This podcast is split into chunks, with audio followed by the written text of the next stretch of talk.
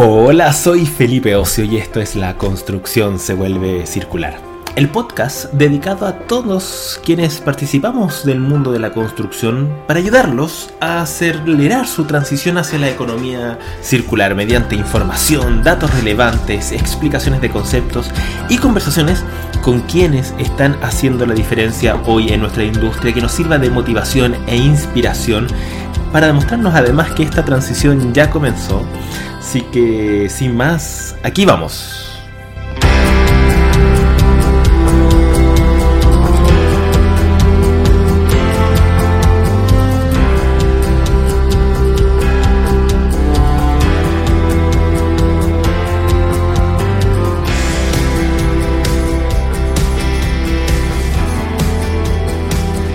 Bienvenida, bienvenida a un nuevo episodio de La Construcción se vuelve circular. Eh, estoy muy contento nuevamente de estar acá. Muchas gracias por, por ser parte de esta comunidad que vamos formando y por escucharnos. Escucharnos semana a semana en La Construcción se vuelve circular. En los últimos episodios estábamos hablando de cómo se aplican los principios de la economía circular a la construcción. Básicamente, de qué hablamos cuando hablamos de construcción circular. Y eh, en capítulos anteriores tratamos de dividir esta definición en tres grandes ejes que tenía que ver con la construcción y diseño con la diseño y la construcción de edificios circulares, la segunda patita tenía que ver con la minería urbana y un tercer eslabón, y no por ello menos importante, que eran los modelos de negocio, ¿verdad? Y de ese modo hemos tratado de ir profundizando. Partimos la semana pasada explicando 16 cualidades de diseño que permiten hacer más circulares nuestros proyectos. Y hoy, si me lo permites, me gustaría que profundizáramos en un aspecto eh, fundamental de los edificios circulares que es la adaptabilidad o el diseño para la, adaptabilidad. Eh, y para comenzar me gustaría que recordáramos que la economía circular busca mantener los recursos el mayor tiempo posible y al máximo de su valor. Eso es importante, no solo queremos mantener los recursos, sino que los queremos mantener a su máximo valor. Y por lo tanto, si bien incorporar materiales o sistemas constructivos eh, con componentes renovables o no vírgenes y diseñar pensando en cómo esos materiales van a ser valorizados al final de su ciclo de vida eh, resultan claves. Sin embargo, quiero recordarte que las distintas estrategias de valorización, eh, desde la reutilización, remanufactura, reciclaje, son etapas posteriores a seguir manteniendo la vida útil de mi bien, ¿no? Eh, en la medida en que yo extiendo eh, esa vida útil, eh, significa que sin procesos yo soy capaz de mantener en valor mis recursos y desde, y desde ese punto de vista es muy interesante a nivel de circularidad. De este modo, hacer que un edificio, una infraestructura, un proyecto de construcción se mantenga en el tiempo durante más tiempo, es más circular. Y es una situación compleja, porque dado que los proyectos de construcción son de larga duración, las necesidades de los usuarios van cambiando en el tiempo. Evidentemente, una familia adquiere una casa, eh, primero son un matrimonio joven, eh, con una casa pequeña les alcanza, pero en algún momento los niños ya son adolescentes, se necesitan más piezas, llegan a vivir los abuelos, se necesitan más piezas, y las necesidades van cambiando. Y también podríamos ver que pensar en distintos usuarios eh, en el caso de las infraestructuras, que vamos a detallar un poco eso. Dado que estas necesidades son tan cambiantes en el tiempo, eh, la adaptabilidad en los diseños busca ser capaz de que mis proyectos de construcción, de infraestructura, de edificación, sean capaces de adaptarse a las cambiantes necesidades de los usuarios en el tiempo, o también de satisfacer las necesidades de diferentes tipos de usuarios eh, para mantener los recursos a su máximo valor el mayor tiempo posible. ¿Ok? Entonces, eh, la adaptabilidad, un poco para que nos quede absolutamente claro, permite a nuestros proyectos acoger las cambiantes necesidades de los usuarios en el tiempo. También distintos usos que puede tener nuestro proyecto o incluso cambios en los usuarios o su composición, familias que se agrandan, familias que se achican, eh, y también hacer frente a factores externos, por ejemplo el cambio climático, ¿ok? Entonces que nuestros proyectos sean lo suficientemente adaptables que permitan ser resilientes frente a esta crisis climática que estamos viviendo.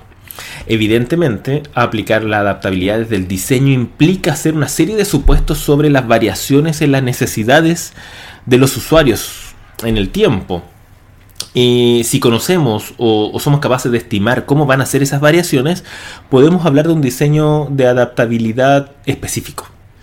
Eh, donde podemos ser muy concretos en la solución. Sin embargo, también podemos considerar la adaptabilidad desde un punto de vista más general cuando desconocemos los cambios futuros que va a necesitar nuestro proyecto, pero sin embargo, nos ponemos ya con la presión de que sabemos que nuestro diseño tiene que ser capaz de adaptarse a las distintas necesidades que vayan adquiriendo los usuarios en el tiempo, independiente que en este momento no las sepamos. Para que un diseño sea adaptable, la norma ISO 20887, que es muy reciente, es de enero del 2020, em, hace una serie de recomendaciones. Esta norma, que se llama Desarrollo Sustentable de Edificios y Obras de Ingeniería Civil, Diseño para, para el Desmontaje y la Adaptabilidad, Principios, Exigencias y Recomendaciones. Una norma muy interesante. Te voy a dejar el link de, la norma para que vayas a verla también.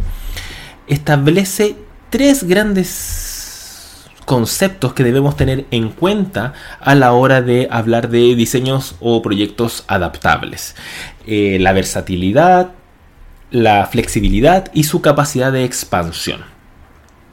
En el primero de ellos, la versatilidad es la capacidad de realizar diferentes funciones con pequeñas modificaciones en el proyecto. También en la literatura debo confesarte que eh, lo utilizan de sinónimo de adaptabilidad como tal, ¿no? Y, y estructuras y espacios versátiles facilitan otros usos, eh, por ejemplo, durante el día o la semana, con pequeñas modificaciones, e incluso, si es posible, pensar más allá de los límites del usuario actual que ocupa ese espacio y buscar nuevos usuarios que puedan utilizarlo en el momento en que, los, en que no esté siendo ocupado. Por ejemplo, hay una empresa en el Reino Unido, Juno creo que se llama, muy interesante que ellos venden tabiquería, tabiquería que puede ser instalada en un día. Y lo interesante es que puede ser em, instalada y desmontada muy fácilmente, trasladada en el espacio, pero además puede ser hecho por los mismos usuarios. Es decir, los usuarios tienen la capacidad de adaptar los espacios de su vivienda de acuerdo a sus necesidades e incluso pueden sacarlos y no utilizarlos en su casa y llevarlos a otro proyecto. Por lo tanto, es particularmente versátil la posibilidad que me da esa tabiquería. Ahora, eh, cuando hablábamos de otros usuarios, podemos también pensarlo en, la infraestructura. Déjame darte un ejemplo. Normalmente en economía circular hablamos de los autos, de los vehículos, de los coches, que se utilizan en promedio un 4%, y por lo tanto es una, un valor muy grande de recursos que son muy poco utilizados. Eh, sin embargo, eso es bastante aplicable a una serie de infraestructuras que tenemos, que las utilizamos muy poco y si somos capaces de hacer diseños adaptables para que esas infraestructuras sirvan a más de un uso, utilizamos ese valor durante más tiempo, pero además le sacamos el jugo a ese valor. Imagínate un gimnasio que tiene eh, asientos móviles, que tiene paneles acústicos integrados y que por lo tanto puede usar usado como gimnasio, pero también sirve como teatro o como un centro cultural o incluso como un mercado del barrio o los estacionamientos que podrían ser utilizados como estacionamientos de noche, pero también espacio para mercados, para ferias públicas, para eventos públicos durante el día. La infraestructura puede ser muy adaptable si además pensamos en distintos usos que puede tener desde el diseño. Por su parte, la flexibilidad es la capacidad de adaptarse a cambios sustanciales en las necesidades de los usuarios mediante modificaciones.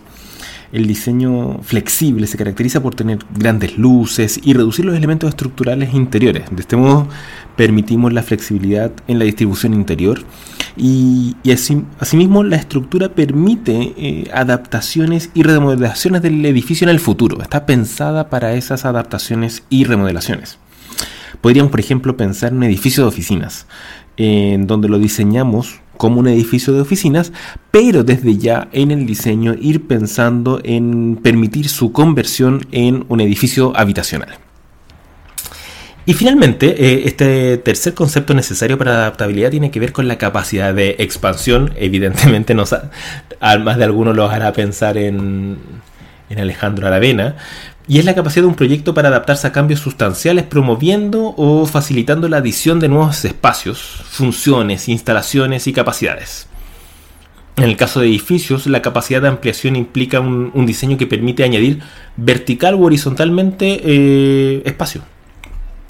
Una ampliación vertical va a requerir desde el diseño considerar tolerancias estructurales, tanto en la fundación como en los pilares, que me permita soportar estas nuevas cargas.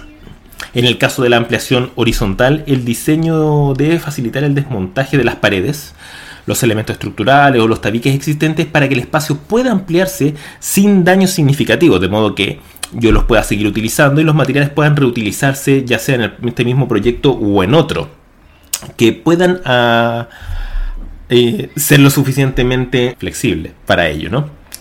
Ahora, eh, yo creo que esto lo vivimos después del terremoto. Vimos que una serie de, de expansiones o de cambios de estructura, las instalaciones pasaron afuera de los edificios. La Universidad Católica en Arquitectura tiene un, un equipo que está trabajando muy interesantemente en la en la modificación de los edificios existentes para eh, darle mayor calidad de vida a sus usuarios. Y va en esa misma lógica, en no, necesitamos, no demoler el inmueble si podemos ah, expandirlo o diseñar para ello. La casa elemental quizás son una prueba muy, muy representativa de este concepto. Y esto también se aplica a la infraestructura. Eh, podríamos pensar en puentes que estén diseñados para dar cabida a, nuevos, a nuevas pistas de tráfico, ya sea por debajo o del tablero o adyacentes al tablero.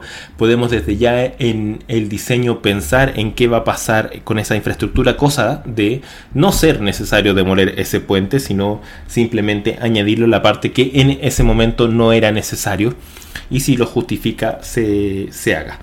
La adaptabilidad, en conclusión, versatilidad, flexibilidad, capacidad de expansión, nos permite evitar llegar prontamente a la obsolescencia de nuestro edificio. Vamos a hablar en el futuro, en eh, los próximos episodios, de, la obsolescencia, de qué tan rápido estamos llegando a la obsolescencia de nuestra infraestructura donde la obsolescencia técnica está siendo ganada muy rápidamente por la obsolescencia económica o, funcional, en donde demuelo no porque no esté técnicamente habilitado para seguir en funcionamiento, sino más bien porque económicamente o funcionalmente no me conviene. Y ahí creo que tenemos en la adaptabilidad un gran potencial de mantener en ese, ese valor de los recursos, porque lo que queremos es mantener los recursos a su máximo valor, no solo circulando, sino que la mayor cantidad del tiempo a su máximo valor. Una vez que ya agotamos todas esas posibilidades, bueno, ahí vendrán las distintas estrategias de valorización que ya conocemos en el orden, además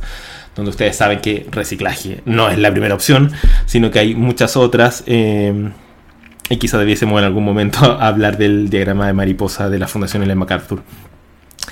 Pero bueno, eso es lo que te quería contar el día de hoy, el concepto de adaptabilidad aplicado a los proyectos de construcción. Cuéntame, cuéntame qué te parece este concepto. ¿Lo ves viable? Conversémoslo en las redes sociales. Puedes encontrarme tanto en Twitter como en Instagram, en arroba faocio o en LinkedIn, con, buscándome por mi nombre, pero la idea es que sigamos conversando al respecto.